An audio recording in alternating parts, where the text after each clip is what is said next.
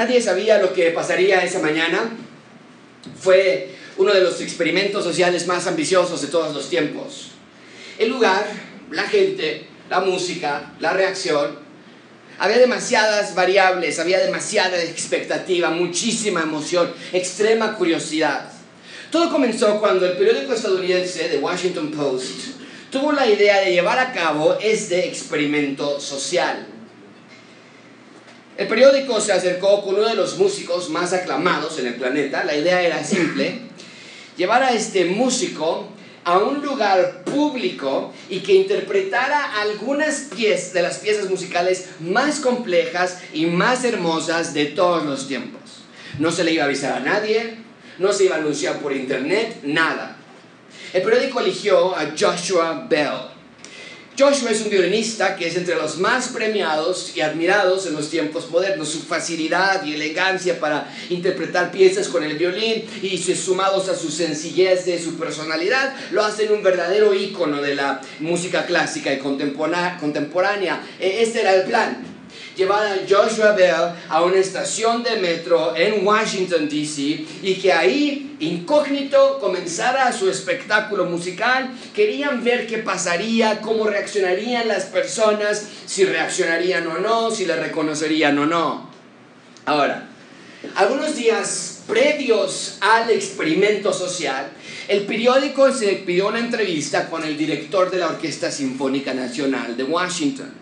Le dijeron, oye, estamos pensando hacer un experimento social, vamos a traer a un, músico de talla internacional a tocar en el metro. Calculaban que en los 45, metros de, 45 minutos de presentación en el metro iban a pasar más de mil personas durante ese tiempo frente al músico.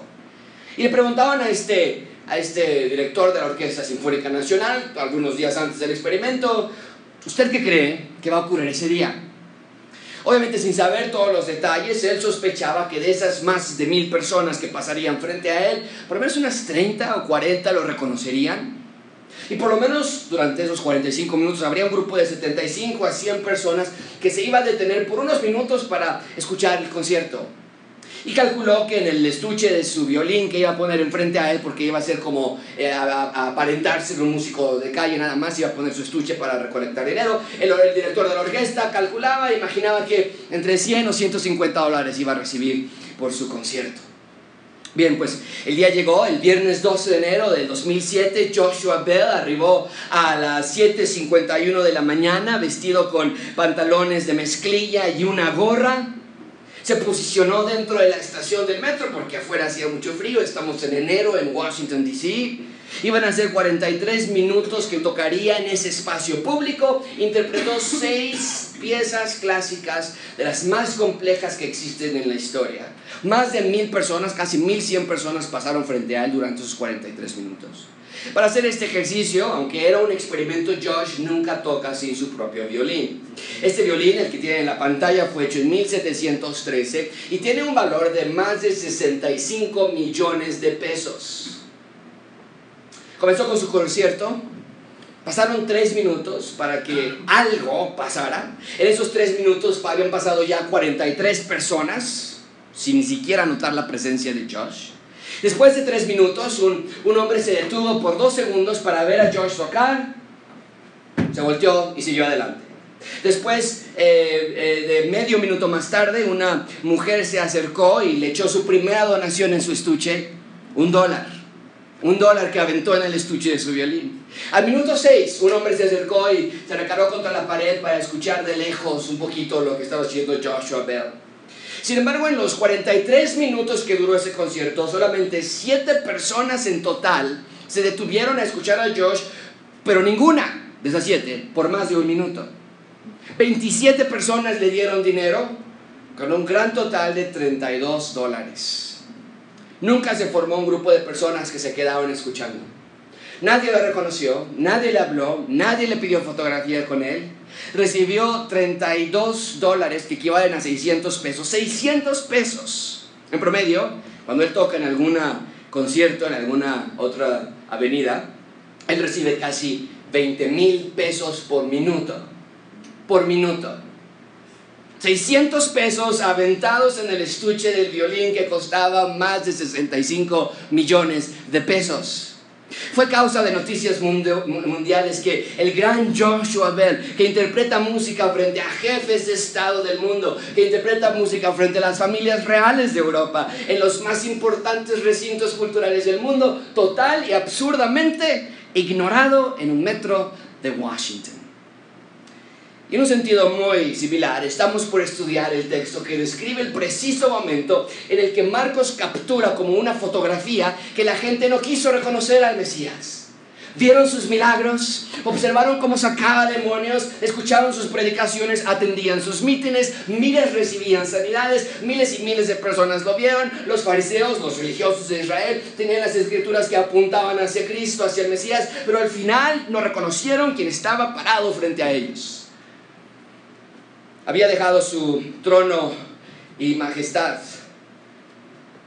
no estimó ser igual a Dios como cosa que aferrarse, vino a servir, no a ser servido, vino a buscar y rescatar lo que se había perdido, vino a anunciar que el reino de Dios finalmente había llegado, hizo milagros, milagros, señales, prodigios, fue paciente, amoroso, gentil, amable, predicó, instruyó, enseñó, sanó, entró a las sinagogas, entró a las casas, fue a las playas a predicar, fue a los montes a enseñar, pero la gente no quiso reconocer quién estaba parado frente a ellos.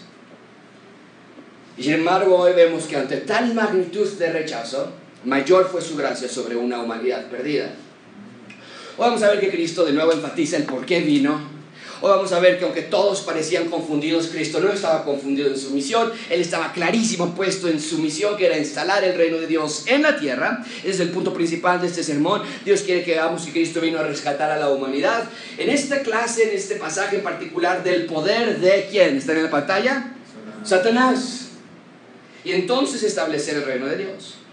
Hoy vamos a ver un poco más de cerca al enemigo de Dios, vamos a ver al enemigo de Dios, vamos a ver a Satanás, vamos a ver qué hace, a qué se dedica y lo que provoca en los corazones de las personas y vamos a ver cómo es que Cristo ejecuta su rescate divino. Y finalmente vamos a ver que Cristo clarifica abiertamente quiénes son verdaderamente los ciudadanos del reino de Dios. Vamos a ver tres puntos. En primer lugar veremos el rescate no entendido. Después vamos a ver el rescate del rey y finalmente vamos a ver los rescatados por el rey. Así que comencemos. En primer lugar, el rescate no entendido. ¿A qué me refiero con esto? Vean con ustedes, vean ustedes conmigo, versículo 20, el rescate no entendido. Dice la palabra de Dios y se agolpó de nuevo. Todos dan en voz alta, están amarillos esa frase. ¿Se agolpó de nuevo quién? La, la gente. De modo que la cantidad de gente era tal, dice que de modo que ellos ni aún podían, ¿qué?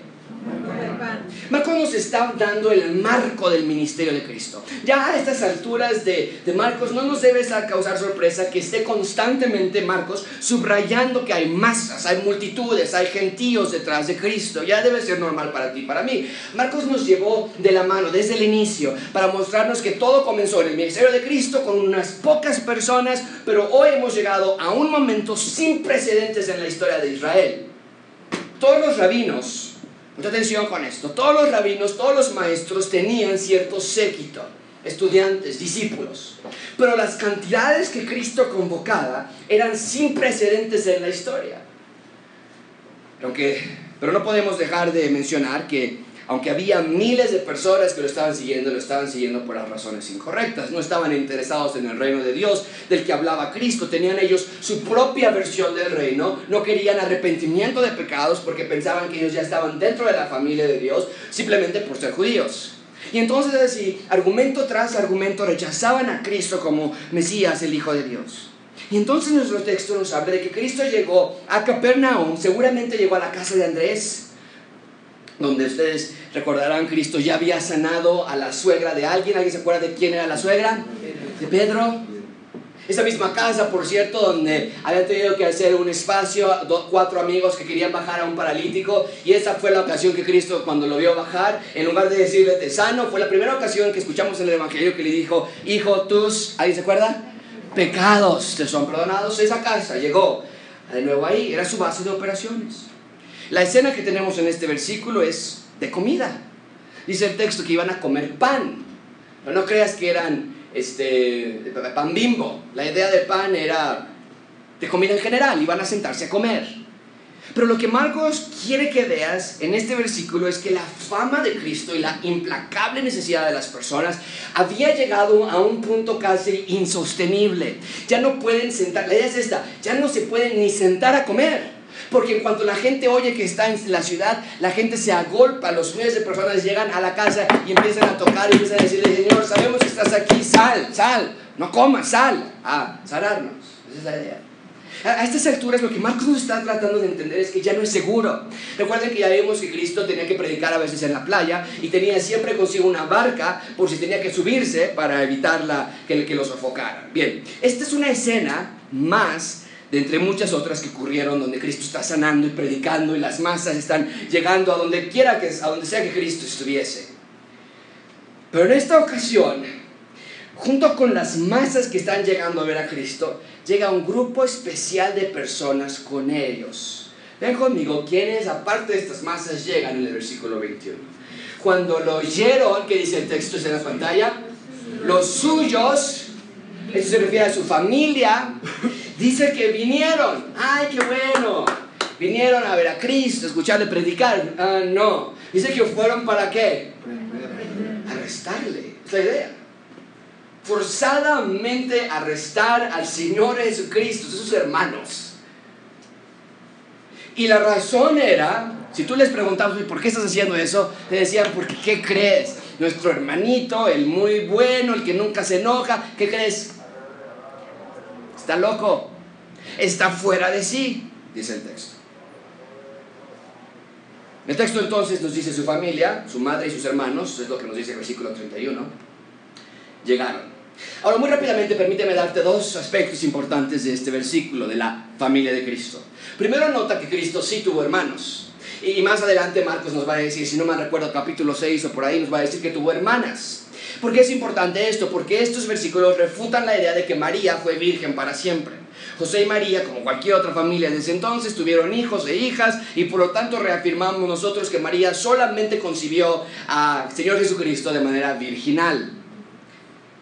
Aquellos que sostienen que María fue virgen perpetuamente argumentan que esta palabra hermanos, que está en la, en la, o los suyos, o en el versículo 31, hermanos y hermanas, quiere decir primos. Es lo que dice. No, no dice hermanos, es primos. Pero la palabra, un breve y, y muy sencillo estudio de esa palabra en el idioma original, te va a llevar a entender que casi siempre tiene la idea del sentido de hermanos de sangre. Cuando no, es cuando está haciendo referencia a hermanos como hermanos en Cristo. Pablo escribe a los hermanos en la iglesia de Éfeso. Pero generalmente siempre ocupada con el contexto y la connotación de hermanos de sangre.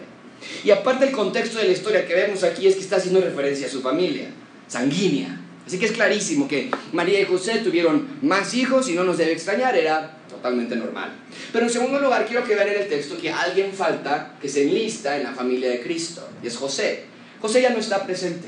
Ni aquí ni en ningún otro evangelio José se vuelve a mencionar. ¿Qué nos hace pensar esto? Muy probablemente José ya había fallecido en estos momentos. La curva promedio de vida para las personas en ese entonces era mucho más corta que hoy. Pero el texto nos dice entonces que esta familia vino para aprenderle. Ahora esa palabra, ese verbo, denota fuerza y oposición. Y mucha atención con esto, denota incredulidad. Ahora, María ya sabía que Cristo era el Mesías. Desde Lucas capítulo 1, un ángel que se llama Gabriel se le apareció a María para decirle, Él es Jesús y Él salvará a su pueblo de su pecado. Pero vemos que María viene en este episodio junto con sus hermanos para prender al Señor Jesucristo. Seguramente María no quería arrestar a su propio hijo o llevárselo a la fuerza. Seguramente iba acompañando a sus otros hijos para que no le hicieran daño a Cristo. Ellos, ellos los hermanos están diciendo, vamos y a la fuerza lo vamos a traer.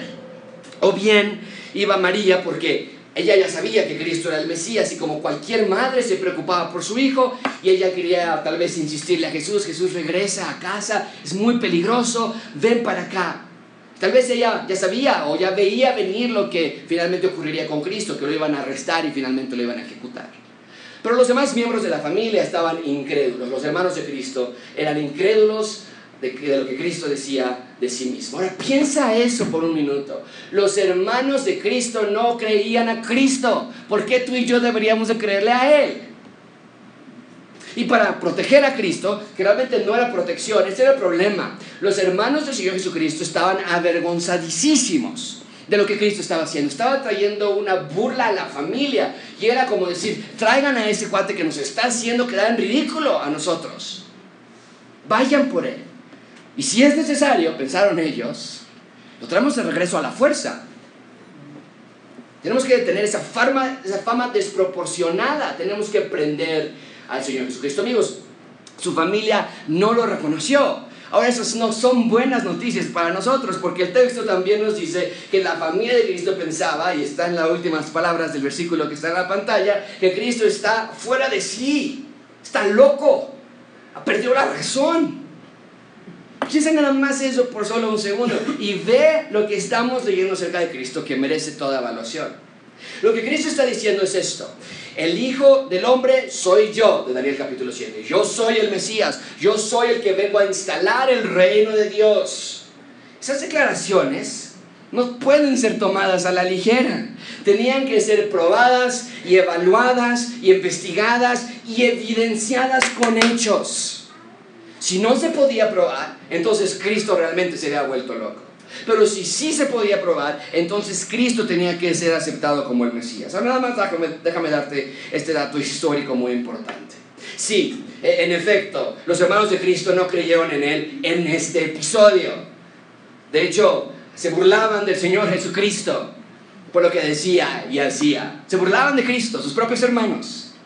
Pero ¿sabes quién se convirtió 25 años después aproximadamente en el primer pastor de la primera iglesia en la historia del cristianismo en la ciudad más importante de Israel, que era Jerusalén? ¿Sabes quién fue el primer pastor de esa iglesia? Santiago, el hermano del Señor Jesucristo. A Santiago, Pablo, el gran Pablo, el autor de 13 cartas del Nuevo Testamento, Santiago le dice, Pablo le dice, Santiago es uno de los pilares de la iglesia. Es increíble porque vemos que su hermano creyó eventualmente, y no nada más él, sino que Judas, no Judas Iscariote, sino Judas, el medio hermano del Señor Jesucristo, también creyó en Cristo como el Mesías y Rey. E incluso tenemos, tienes tú en tus Biblias, una, una, una uh, carta que se llama Judas, antes de Apocalipsis que Judas, el medio hermano del Señor Jesucristo, escribió. Y el libro de Hechos nos deja ver que otros hermanos de Cristo también creyeron. ¿Qué quiere decir esto? Que las evidencias para la propia familia del Señor Jesucristo fueron tan obvias que el Espíritu Santo de Dios les abrió los ojos para ver la realidad de quién era Cristo. Pero bueno, en este momento, nuestro texto, sus hermanos aún no lo reconocen, pero es importante para mí mostrarte lo que habría de suceder años después con estos mismos hermanos que en este momento dicen, está loco, vamos a sacarlo de ahí.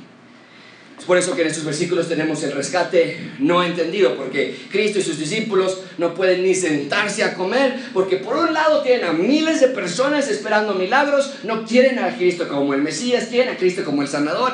Por el otro lado tenemos a la propia familia tampoco entendiendo a Cristo ni su rescate, y ellos piensan que está loco, pero no se queda allí nada más. No nada más la familia y la gente en general están confundidas o sin entender. En segundo lugar, ven conmigo el rescate del rey. Lo que va a hacer aquí Marcos es muy interesante. Es, una, es un aparato literario que va a ocupar a lo largo de su evangelio. Marcos nos está contando la historia de la familia y es como si nos llevara ahora la cámara de manera simultánea. Otro evento está ocurriendo ya aquí. Nos dice, ya vienen ellos a hacer esto. Nos va a dejar colgando, nos va a dejar en pausa y vamos a estudiar ahora lo que está sucediendo con Cristo y al final Marcos nos va a regresar con su familia. Lo hace muy bien el evangelio de Marcos. Pero vean conmigo en segundo lugar el rescate del rey, versículo 22. Pero los escribas que habían venido de Jerusalén decían que tenía a Belzebub y que por el príncipe de los demonios dice que echaba fuera los demonios. Bien, Solo como manera de recordatorio, Cristo no hizo de Jerusalén su base de operaciones. Cristo hizo Capernaum su base de operaciones. Capernaum es una región que está en el norte de Israel y ustedes pueden ver en el mapa que Jerusalén está en el sur de Israel. Si la letra está muy chiquita, lo traté de subrayar en, rojo. El, el, círculo rojo que hasta abajo, ese es Jerusalén. Y el círculo de rojo de hasta arriba, lo traté de subrayar en amarillo, es Capernaum. Esa es la base de operaciones del Señor Jesucristo. Y Cristo no estableció su base en Jerusalén. ¿Por qué? Bueno, porque ahí era el epicentro de la maldad religiosa. Pero ¿sabes también por qué? Porque Jerusalén es una ciudad tan especial, tan santa, que Cristo iba a esperar hasta que la nueva Jerusalén llegara a ser establecida y no hacer de esta Jerusalén un lugar especial aún. Bien, entonces les acabo de decir que la fama de Cristo es sin precedentes, los milagros que Cristo hace son públicos frente a miles y miles de personas, no hay manera de negarlo y hay confusión en la sociedad de quién es Cristo. Entonces, acabamos de ver que ni siquiera su familia sabe qué está pasando. Y entonces lo que vemos en el versículo 22 es que los religiosos de Israel envían a una comisión de representantes, si me lo permiten decirlo así, para explicar qué está pasando. Ellos son los voceros del gobierno de religión de Israel. Dicen, hey, hey, te vamos a explicar qué está pasando. Te vamos a dar una versión oficial de cómo entender a Cristo. Y ellos dicen, lo está logrando, pero lo está logrando porque Satanás está con él. Dice el versículo 22, los escribas que habían venido de Jerusalén, enviados de Jerusalén desde el sur hasta el norte, le dijeron que tenían a Belzebú, la palabra Belzebú tiene como raíz el nombre de un dios falso de una nación aledaña de Israel, pero al paso de los años ya tomó un sinónimo, ya no nada más de ese dios falso, sino al paso de los años empezó a convertirse en palabra sinónimo de Satanás. Es lo que dice el versículo 22, que decían que tenía Belzebú y que echaba eh, por el príncipe de los demonios, es decir, Satanás es que sacaba demonios. Eso es lo que están diciendo los religiosos. Hey, sí, no se, no se emocionen, tranquilos. Vemos que tiene poderes sobrenaturales, Cristo lo está haciendo, ya nos dio esa información, pero no es de Dios. Ese poder es de Satanás. Esa es la explicación oficial, la versión oficial de los noticiarios de, nocturnos, ¿ok? Buscaban sembrar dudas de Cristo. Buscaban restar credibilidad, buscaban sembrar miedo, desde luego, porque si la gente sabía que era algo satánico, pues ya nadie querría acercarse a Cristo. Entonces, recuerda lo que he estado enfatizándote desde ya hace varias semanas. Todo el ministerio del Señor de Cristo, lo que hizo, lo que dijo, lo que no hizo, todo lo que Él logró en su ministerio, va conjuntamente conectado con su predicación principal, que era que, ¿alguien se acuerda? El reino de los cielos que se ha acercado. Y por lo tanto la orden era arrepentíos y creed en el Evangelio.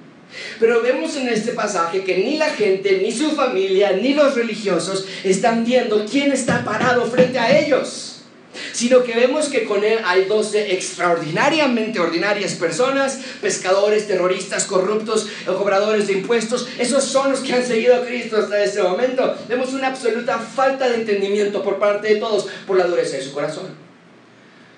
Unos buscando su propio bien, milagros, milagros, milagros, milagros. Otros buscando el poder religioso, y decían los religiosos, si la gente le cree a este Cristo, ¿qué de nosotros? Esa era la preocupación de los religiosos de Israel. Y su propia familia decían, tráetelo, tráetelo, guárdalo ya en su cuarto, que nos está avergonzando. ¿qué es lo que dice Cristo acerca de esta absurda acusación? Porque todos Estaban perdiendo de vista que Cristo vino a salvar y buscar a los perdidos. Y Cristo entonces va a responder dándonos varias ilustraciones que van a demostrar por qué la versión oficial es tan incoherente. Antes de darnos esa ilustración nos va a dar una pregunta. Vean conmigo versículo 23. Es el Señor Jesucristo. Y habiéndoles llamado, es decir, llamó a los religiosos dijo, oigan, vengan para acá. Tenemos que hablar de esto que ustedes están dando, información pública. Y les decía, ¿cómo puede Satanás echar fuera a Satanás.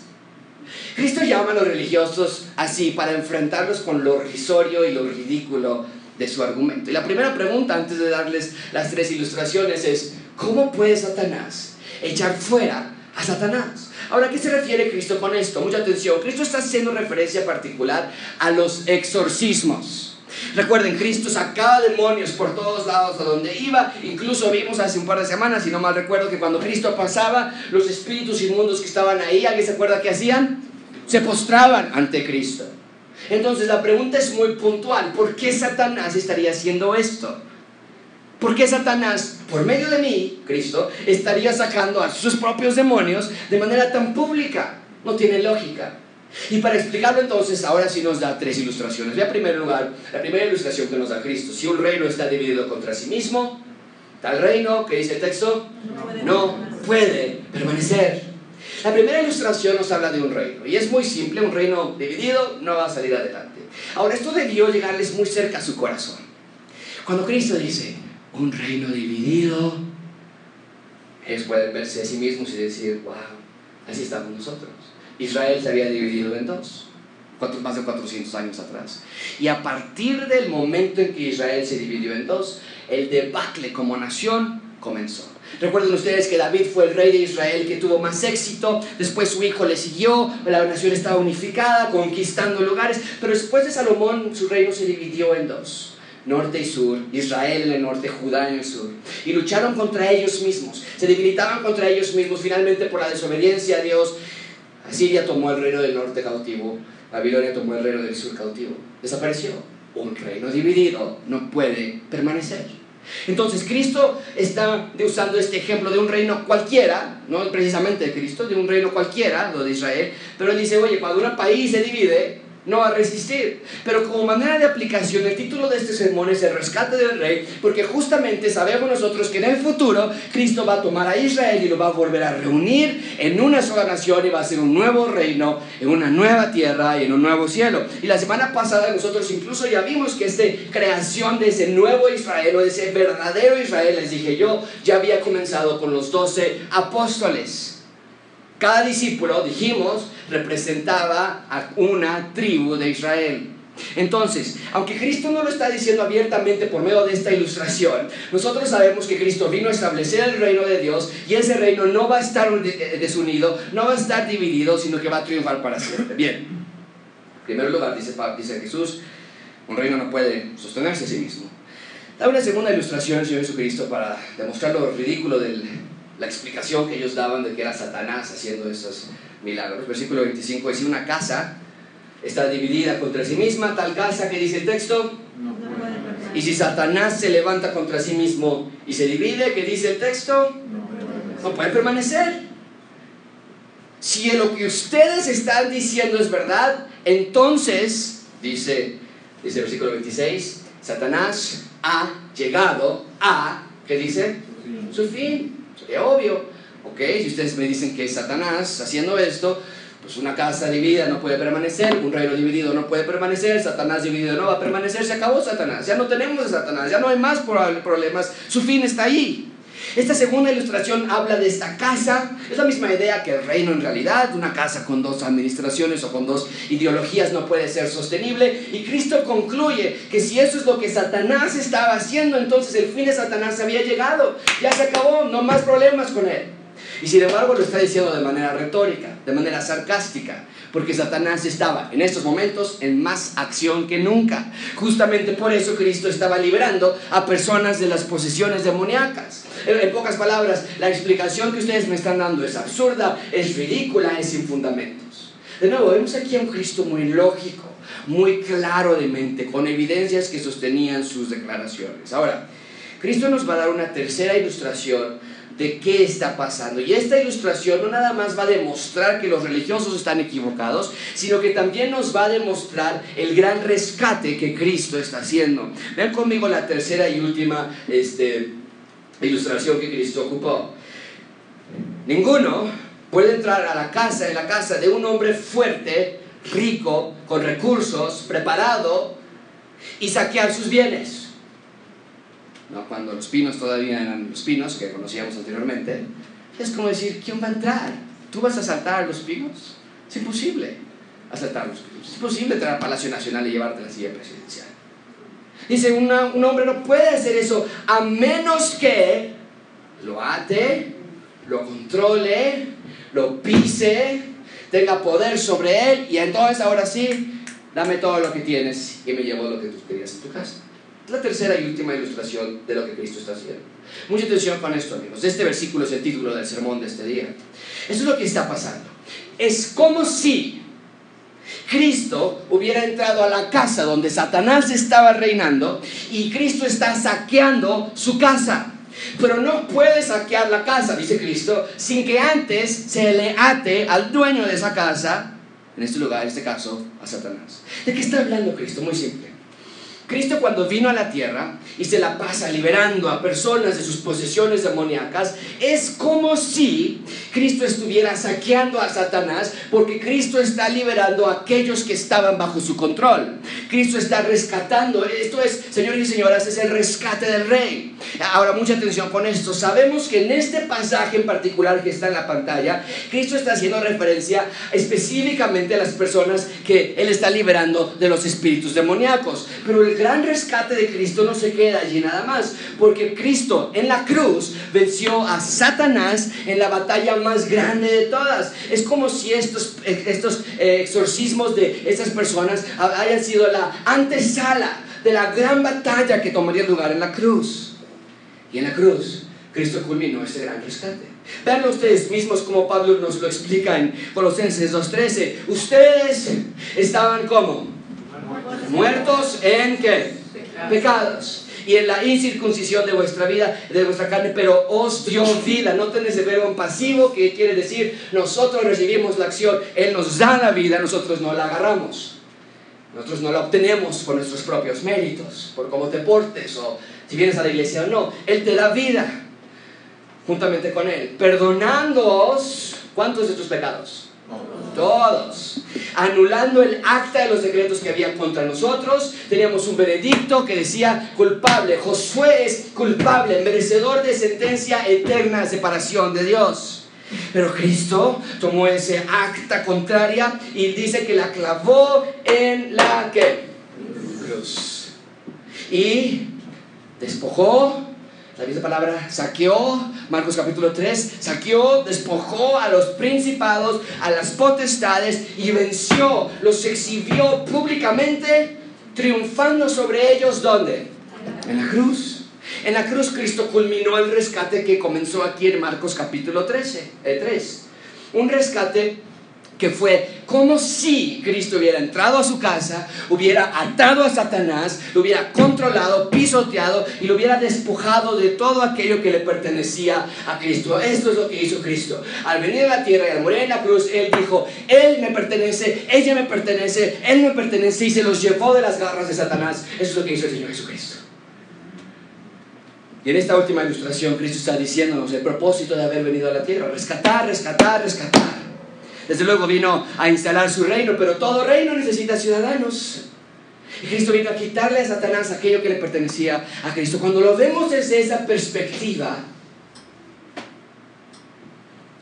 venir a congregarnos los domingos no es un sacrificio. Cuando vemos lo que Cristo hizo por nosotros en la cruz y la batalla que libró para nuestra liberación, leer nuestras Biblias, dormirnos 10 minutos más tarde, acomodar mi agenda para meditar en su palabra y escuchar predicaciones no es un sacrificio, no es un deber. Más bien es la respuesta lógica de toda persona que ve de dónde me rescató Cristo. Confesar mi pecado, tener iglesia en casa, ya no es un sacrificio, es lo que quiero hacer ahora, porque yo estaba muerto y Él me dio vida. Y me rescató, no de un tropezón que tomé, me rescató de las garras de Satanás mismo. Ahora, con toda esta evidencia sobre la mesa, tenía que ser clarísimo, o tenía que haber sido clarísimo, para las personas que estaban allí que Cristo era el Mesías, el Hijo de Dios, pero no fue así. La mayoría lo rechazó. No importando el hecho de haber sido expuestos a la verdad, aun cuando lo escucharon y lo vieron y lo, y lo escucharon hablar y lo vieron hacer milagros, aun cuando el Antiguo Testamento hablaba de él, decidieron rechazar a Cristo. Y ese rechazo no es algo a la ligera, porque Cristo ahora nos va a dar uno de los versículos más fuertes de todas las escrituras. Algunos teólogos llaman esta porción de la Biblia una de las más difíciles de entender. ¿Qué pasa con aquellas personas que rehusan creer aún después de haber oído todo lo que Cristo decía? Cristo lo explica en la siguiente sección, versículo 28. De cierto, cierto os digo que todos los pecados serán perdonados a los hijos de los hombres. Acabamos de leer en Colosenses todos nuestros pecados. Cristo comienza esta porción dando una importantísima aclaración. Eh, tienen que subrayar eso, tienes que ver esto. Y comienza con la frase, ¿cuáles son las dos primeras palabras del versículo 28? Desierto. Mucha atención con esta frase. Es la primera vez, de más de una docena de veces que ocurrirá en Marcos, que Cristo dice, desierto. A veces lo, lo duplica, decir, desierto, desierto os digo. Es una frase muy importante porque nadie más la ocupa en la Biblia. No Abraham, no Moisés, no Pablo, no Pedro, no Juan, nadie más. Esa frase es exclusiva de Cristo y nos hace ver la autoridad de hablar. Es la misma idea de la frase que se ocupaba en el Antiguo Testamento cuando Dios decía, así ha dicho Yahweh. Y el profeta daba el mensaje. Lo que está diciendo aquí Cristo es lo mismo. De cierto, de cierto te digo. Y va a dar el mensaje. La idea es esta, la misma autoridad del Antiguo Testamento cuando decía así ha dicho Yahweh, la adopta Cristo del Nuevo Testamento y dice de cierto, de cierto te digo, de manera que podemos ver que Yahweh y Cristo es el mismo. ¿Qué es lo que va a suceder? Dice, de cierto les digo que todos los pecados serán perdonados. Y Cristo añade que no nada más todos los pecados van a ser perdonados a los hijos de los hombres, sino añade también que las blasfemias, cualesquiera que sean, van a ser perdonadas. Ahora, hasta aquí vamos bien porque es lo de siempre, es lo que siempre decimos, tus faltas son muchas, su gracia es mayor, no hay pecado que Dios no te pueda perdonar, acércate a Dios, arrepiéntete de tu pecado y sé salvo. Bien, pero no se queda allí. Cristo ahora nos habla de una clase particular de pecado, del cual no hay posibilidad, mucha atención con esto, esta clase de pecado no hay posibilidad de arrepentimiento. No podemos decir que Dios no perdona este pecado. No, esta clase de pecado provoca que en ti ya no haya posibilidad de arrepentimiento y sin arrepentimiento no hay perdón de pecados. ¿Cuál es? Versículo 29. Cualquiera que blasfeme contra el Espíritu Santo no tiene jamás perdón, sino que es preso, es reo de juicio eterno. Cristo es enfático en este pecado. En, la lectura paralela de este evento, ustedes recuerdan, tenemos cuatro evangelios y cada evangelio nos da una perspectiva de la historia de Jesucristo. En, Mateo, en la misma historia, eh, Mateo lo recuerda de esta manera y dice que Cristo habló y dice al que hable contra el Espíritu Santo. No le será perdonado ni en este siglo, ni en el venidero. Esto nos queda clarísimo que después de la muerte ya no hay más perdón de pecados. Lo que se haga es aquí en vida. Ahora, esto es gigantesco. Hay un pecado, según lo que estamos leyendo, que no se puede arrepentir. Y si no te puedes arrepentir, entonces ya no hay perdón. Y Cristo lo llama la blasfemia contra el Espíritu Santo. Ahora, ¿qué es eso? ¿Quién comete ese pecado? Bien, antes de decirte qué es ese pecado, permíteme decirte lo que no es ese pecado. La blasfemia contra el Espíritu Santo, mucha atención con esto, no es incredulidad. No puede ser incredulidad cuando dice alguien, yo no creo en Dios. ¿Por qué? Porque esa es la condición de todos los seres humanos, ¿no es cierto? Nadie nace creyendo en Dios. Pablo lo explica así en Romanos 3:11, no hay nadie quien entienda, no hay alguien quien busque a Dios. Bueno, si el pecado imperdonable fuera que alguien no cree en Dios, todos seríamos culpables de ese pecado. De hecho, en Marcos, y lo vamos a estudiar después en algunos meses o semanas, vemos el caso de un padre que se acerca con el Señor Jesucristo y le dice, Señor, precisamente hay un espíritu satánico en mi hijo y, se da golpes a sí mismo y, no lo podemos atar y se echa al fuego y, el padre está muy preocupado y le dice, por favor, sánalo. Ve cómo le contesta Cristo, está en la pantalla, Jesús le dijo, si puedes creer, al que cree, todo le es posible. E inmediatamente el padre del muchacho clamó y dijo, creo, pero ¿qué? ayuda a mi incredulidad. Si el no creer en Dios o la incredulidad es el pecado imperdonable, este padre entonces no hubiera obtenido ayuda. Y unos versículos después Cristo sana a su hijo. Entonces vemos que el pecado del que habla Cristo no es que alguien no crea en Dios. Cuando alguien no cree en Dios es el estado en el que todos estamos, todo hombre y toda mujer está en esta humanidad. Bien, en segundo lugar, el pecado imperdonable tampoco es que alguien dude de Cristo o que alguien dude de Dios. Cuando alguien tiene dudas de que si Cristo es Dios o si todo esto es verdad o si la Biblia realmente es la palabra de Dios, eso no es el pecado imperdonable. Les vuelvo a mostrar Mateo 12:32, que es el pasaje paralelo a cualquiera que hable contra el Espíritu Santo, no le será perdonado ni en este siglo ni en el venidero. Claramente el pecado imperdonable tiene que ver con la obra del Espíritu Santo. ¿Qué es el pecado imperdonable entonces? No es incredulidad, no es dudar de Dios o dudar de Cristo. ¿Qué es? Mucha atención con esto. El pecado imperdonable es lo que estaban cometiendo estos hombres en este pasaje que al ver las obras de Cristo, al oír sus palabras, al ver sus milagros, al leer las escrituras, al ver al Espíritu Santo descender como paloma, al tener al Espíritu Santo de Dios obrando en el mundo para abrir los ojos de las personas, al tener al Espíritu Santo mostrando al mundo quién era Cristo, al tener al Espíritu Santo mostrando el reino de Dios inaugurado sin enfermedades, sin demonios, al tener al Espíritu Santo en plena acción en la tierra, el pecado imperdonable es que ellos digan, tiene espíritu Ese es el pecado imperdonable, ¿no es cierto? El pecado imperdonable es rechazar a Cristo aún viendo y escuchando sus obras y palabras que hizo y dijo en el poder o con el poder del Espíritu Santo. Ese es el pecado imperdonable. El ser expuesto a la vida y a la obra y la predicación de Cristo, el que tú estés aquí sentado y seas escuchando y escuchando y escuchando y ignoren la orden de arrepentirse y creer y seguir a Cristo. Cristo vino a instalar y vino a inaugurar el reino de Dios y lo hizo en el poder del Espíritu Santo. Pero aquella persona que rechaza después de ver todo lo que hizo y dijo, entonces esta misma persona ha pasado la oportunidad de arrepentimiento y sin arrepentimiento esa persona, entonces no hay perdón de pecados.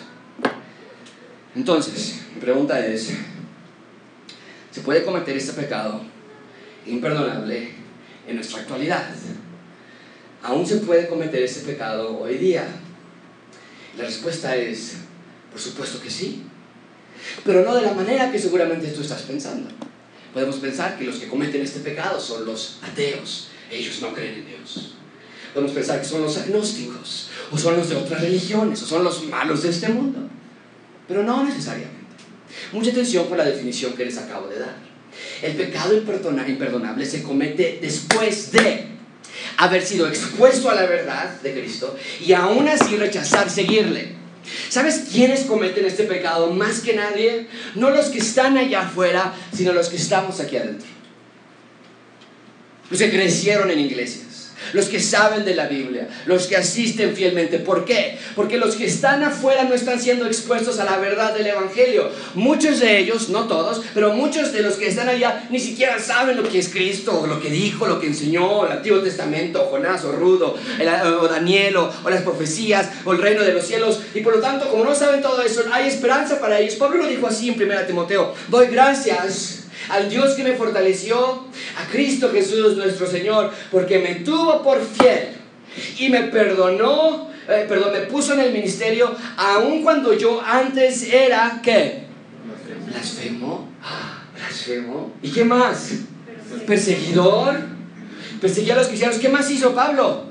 injuriador, se le perdonó todo eso y está en el ministerio. ¿Qué más hizo Pablo? Fui recibido a misericordia porque lo hice, sí, pero lo hice porque no sabía quién era Cristo.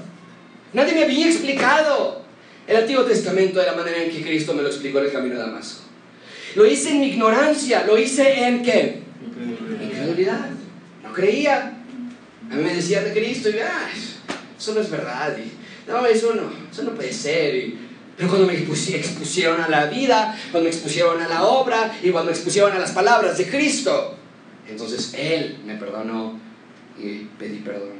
En otras palabras, yo no sabía quién era Cristo, dice Pablo, pero cuando Pablo fue presentado con Cristo en el camino de Damasco, con lo que hizo, con lo que dijo en el Antiguo Testamento, Pablo cayó rendido a los pies de Cristo y fue salvo y perdonó sus pecados.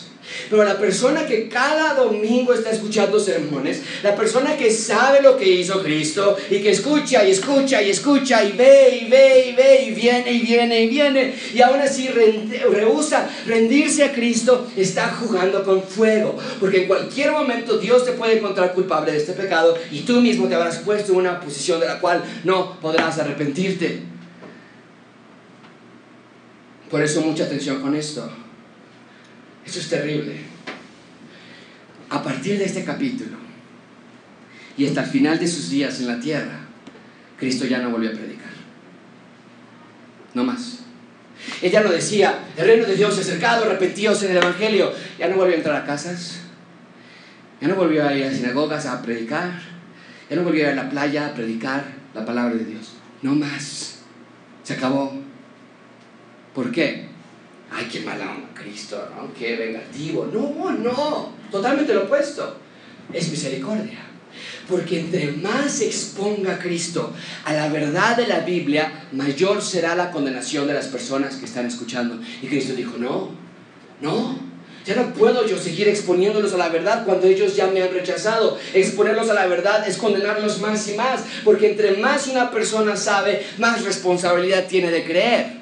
Y las parábolas eran acertijos. A partir de aquí en adelante Cristo ya no predica, es todo parábolas. El reino de los cielos es como una semilla de mostaza. Las personas se quedan, Cristo estaba escondiendo la verdad detrás de una ilustración, detrás de una analogía, para que las personas que estaban rechazando no fueran responsables de más verdad y mayor condenación para ellos. Eso es increíble. ¿Cuál debe ser tu respuesta, amigo amiga? Esta debe ser tu respuesta. Señor, veo quién eres. Toma mi vida, no por miedo, sino por alegría de que finalmente el reino de Dios ha llegado. Veo que hiciste, veo lo que dijiste, tú eres el Mesías, cuando tú llegaste el reino de Dios comenzó y ahora quiero darte mi vida. me arrepiento y creo en el Evangelio tal y como Cristo lo predica. Esa debe ser tu respuesta. Ahora no tienes que vivir en miedo de que si has cometido este pecado o no. Hay muchos de nosotros que vivimos dudando de este versículo y fallarle al Espíritu Santo. No, que yo no. Dice Cristo, no te, no te estreses, tranquilo, porque ahora Marcos va a regresar la cámara a la primera escena donde la familia estaba llegando. Finalmente llegó. Vean conmigo por último, en último lugar, los rescatados del reino de Dios. Y aquí Cristo nos va a dar una clara palabra de esperanza para todos aquellos que tengan la duda de en qué posición están ellos. Vean conmigo versículo 31. Vienen después sus, sus hermanos y su madre y se quedan afuera y envían a llamarle. ¿Alguien se acuerda, y lo acabamos de mencionar hace un minuto, pero alguien se acuerda también de otro grupo de personas que al tratar de acercarse a la casa donde estaba Cristo no pudieron entrar porque había mucha gente? ¿Alguien se acuerda de quiénes eran esos cuatro hombres más alguien en cama? Un paralítico. Está pasando lo mismo aquí. Van los hermanos camino de, de, de, su casa y dicen, ¿sabes qué? Vamos, no, y ahorita que lleguemos lo vamos a agarrar y tú lo agarras del brazo y yo lo agarro de la pierna y llegamos y cuando ven ahí hay miles de personas, no pueden pasar. Y entonces como los peceros cuando te subes por atrás y les dices, pase para dos personas y vayan ahí pasándose la moneda hasta llegar al frente, estas personas llegan aquí y le dicen, oye, somos los hermanos de Cristo, es la mamá del Señor, dile que ya llegamos, sí, oye, que ya llegamos la mamá, pásenle de frente, oye, que ya llegó sus hermanos, ya llegó sus hermanos, ya llegó sus hermanos, se van pasando las noticias hasta llegar al frente. Versículo 32. Y la gente que estaba hasta el frente, alrededor de Cristo, le dijo, oye, me están dando el mensaje que tu mamá y tus hermanos están afuera y te buscan. Ya llegaron. Están ahí, oye, que si bajas tantito. Y los hermanos están de ahorita que baje, no, ya no lo vamos a llevar. Cristo les da una respuesta mediante una pregunta. Les dice, les respondió diciendo, ¿quién? ¿Quién vino por mí? ¿Mi madre y mis hermanos? ¿Quiénes son mi madre y mis hermanos? ¿Quiénes realmente son mi familia? ¿Quiénes realmente son los ciudadanos del reino que yo estoy inaugurando? Ahora, los que estaban ahí enfrente decían, no me preguntes, yo nada más pasé el mensaje. Pero Cristo toma esa pregunta y la voltea en un sentido espiritual. Sí, yo sé que mi mamá y mis hermanos están de afuera, en sangre. Pero ahora te estoy haciendo a todos los que están aquí presentes, ¿quiénes son mi madre y mis hermanos? Y él mismo responde, mirando a los que estaban sentados alrededor de él, dijo, aquí están mi madre y mis hermanos. Ahora la gente está diciendo, mm, no, están allá afuera. Cristo dice, no, estos son mis verdadera familia espiritual. ¿Quiénes son mi familia? ¿Quiénes son los ciudadanos del reino de Dios? Cristo apunta a los que están sentados alrededor de Él. ¿Quiénes son los que están sentados alrededor de Él? No nos dice el texto aquí, pero lo acabamos de estudiar la semana pasada, que es el texto anterior. Eran los doce discípulos sentados junto a Él. Pero no nada más ellos, dice Cristo. No nada más ellos son mi madre y mis hermanos. Versículo 35 dice, pero todo aquel que hace la voluntad de Dios, ese es mi hermano y mi hermana y mi madre. No nada más los discípulos, sino que aclara que todo el que hace la voluntad de Dios, él es un verdadero ciudadano del reino de Dios. Ahora tú vas a estar pensando lo que yo pensaba cuando leí este versículo. El que haga la voluntad de Dios. ¿Todo? ¿Cuál? No matar, no robar, no pecar con lujuria, no ver a una mujer con lujuria, no hacer nada malo, no mentir. Él es el que va a ser ciudadano del reino. Él es el verdadero familiar de Dios. Pero eso no es lo que está diciendo Cristo. Hay unos pastores que ocupan este versículo para lastimar a las ovejas y decirle, ya ven, tienen que portarse bien, si no, no son ciudadanos del reino. Eso no es lo que está diciendo Cristo. Lo que está diciendo Cristo es, ¿quieres saber quién es mi verdadera familia? ¿Quieres saber los que realmente no han cometido el pecado imperdonable? Es esto, el que hace la voluntad de mi Padre. Y en este contexto en particular, ¿cuál es la voluntad de su Padre? Lo que Cristo ha predicado desde el inicio. El reino de Dios se ha acercado a arrepentidos y creer en el Evangelio. Aquella persona que cumple ese requisito de arrepentirte y creer en el Evangelio, esa es la familia de Dios. No está hablando aquí de perfección. Por favor, tiene sus doce discípulos que son lejos de imperfección, lo más lejos. A un, a un, terrorista asesinando a romanos y tiene ahí otro ratero que le está llevando el dinero de todas las personas pobres. Pero ellos hicieron la voluntad de su Padre. Arrepentíos y creen en el Evangelio. Entonces no quiero que veas este versículo y digas, ah, entonces para ser un ciudadano del reino tengo que obedecer a Dios en todo. Lo que dice ahí, no, no, no. Literalmente está diciéndoles, después de que sané a miles, después de que estoy sacando a demonios, y sobre todo después de haber predicado y predicado y predicado de que el reino de Dios se ha acercado y que se arrepientan y crean, eso es lo que ustedes tienen que hacer para ser mi familia. Y aún así la gente no quiere. Por eso Cristo dice, el que obedece al Padre es ciudadano del reino, es ciudadana del reino. ¿En qué sentido obedecer? El que se arrepiente y cree en el Evangelio, que es lo que Cristo predicaba desde el inicio. Desafortunadamente ellos no quisieron creer, aun cuando tuvieron todas las evidencias sobre la mesa. ¿Dónde estás tú? ¿Cómo podemos concluir este sermón? Dios quiere que veamos que Cristo vino a rescatar a la humanidad del poder de Satanás lo ató y saqueó a Satanás. Y entonces estableció su reino con su familia, con los que se arrepienten y creen en el Evangelio. Amigos, de eso se trata esto, de creer en el Mesías, que vino a quitar a Satanás lo que no le pertenecía, vino a rescatar, vino a salvar a todo aquel que en él crea. Y un día muy pronto, amigo, y yo deseo que ustedes estén allí. Muy pronto va a regresar a terminar la instalación que ya comenzó y vamos a ver a la nueva Jerusalén descender de los cielos y vamos a estar allí con estos mismos cuerpos, pero renovados, glorificados, perfectos. Este cuerpo no está diseñado para enfermarse. Dios creó este cuerpo diseñado para vivir para siempre, no para envejecer y para arrugarnos y tener problemas de azúcar y de hígado y de riñones. Ese cuerpo, el mismo que está aquí, va a ser renovado y purificado y perfeccionado en la nueva Jerusalén. Y esa vez no va a pasar desapercibido como lo hizo la primera vez cuando Cristo llegó. Al inicio te hablé de Joshua Bell y de su experimento social. Te dije que ese famoso músico interpretó música clásica por más de 43 minutos en el metro de Washington. Más de mil personas pasaron por ahí, nadie lo reconoció. Menos de 10 personas se detuvieron siquiera para escucharle por unos minutos. Terminó su presentación y se fue de allí. Pero la historia no termina allí. Siete años más tarde, en el 2014, el mismo periódico The Washington Post decidió hacer otro experimento social con Joshua Bell. Regresar a Joshua Bell, pensaron ellos, al mismo lugar, el mismo metro, en la misma ciudad, pero esta vez vamos a hacer algo diferente. Vamos a poner un breve anuncio en nuestro sitio de internet. A ver qué pasa. ¿Qué crees que ocurrió? Cientos y cientos y cientos de personas llegaron ese día. Esta vez sí lo reconocieron y muchos disfrutaron su llegada. En un sentido similar, Cristo pronto va a regresar a instalar su reino. Y esta vez no pasará desapercibido. Llegará con gloria y con majestad y la nueva Jerusalén, el cielo nuevo y tierra nueva. Llegará ahí, estaremos allí, dice Pablo, que toda lengua confesará y que toda rodilla se doblará ante el nombre que sobre todo nombre, el nombre del Señor Jesucristo. Y esta vez nadie tendrá duda de quién es Cristo.